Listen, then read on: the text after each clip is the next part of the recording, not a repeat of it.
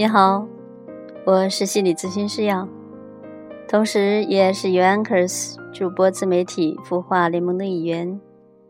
感谢您的关注，很高兴又在周末的夜晚和您一起聊聊家里的初中生。您家的初中生期中考试了吗？考试的结果怎么样？是进步了，退步了，成绩高了，还是低了？他是怎样的感觉？您又是怎样的反应呢？对，这期的话题呢，叫做“敢不敢做四步妈妈”？哪四步呢？我这里所说的四步，指的是。不评判，不指责，不担忧，不控制。我们仅就最近的这次考试来聊聊这四步。我们来看看四步妈妈到底会是个什么样子。首先，如果听到了考试结果，您不评判也不指责的话，那么家里。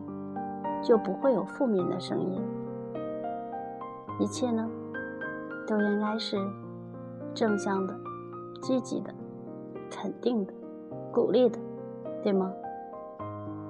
如果您不担忧的话，那么您会是祝福的，而且对前景是充满希望的，对吗？如果您不控制，那么也就是说。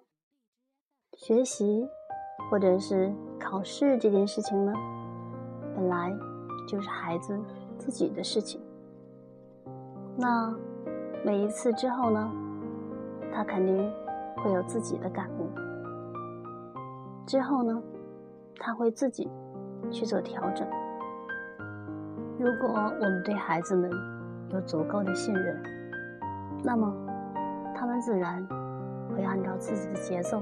去成长，其实呢，孩子们真的就像是花花草草，我们真正能帮到他们的呢，也就是给予他们所需要的足够的阳光、空气和水，而之后呢，他们的成长是快是慢，我们只能在旁欣赏。你想想，与其去拔苗助长，是不是不如任其成长呢？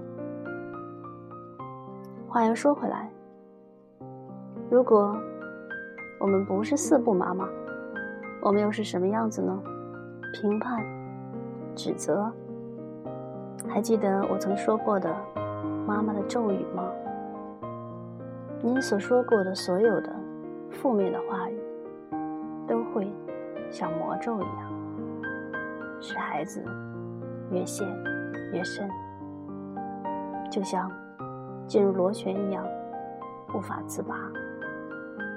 我想，这应该是所有的妈妈们都不想看到的情形吧。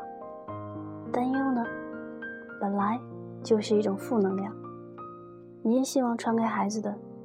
是正能量还是负能量呢？最后是控制。有一句话说的一针见血：只有控制不了自己的人，才去控制别人。您同意吗？如果您赞同我以上的说法，那么就从今天开始，试着做一做四步妈妈。当然，如果您是爸爸，您也可以做四不爸爸。您可以体会一下，看看日子会不会因此而不同。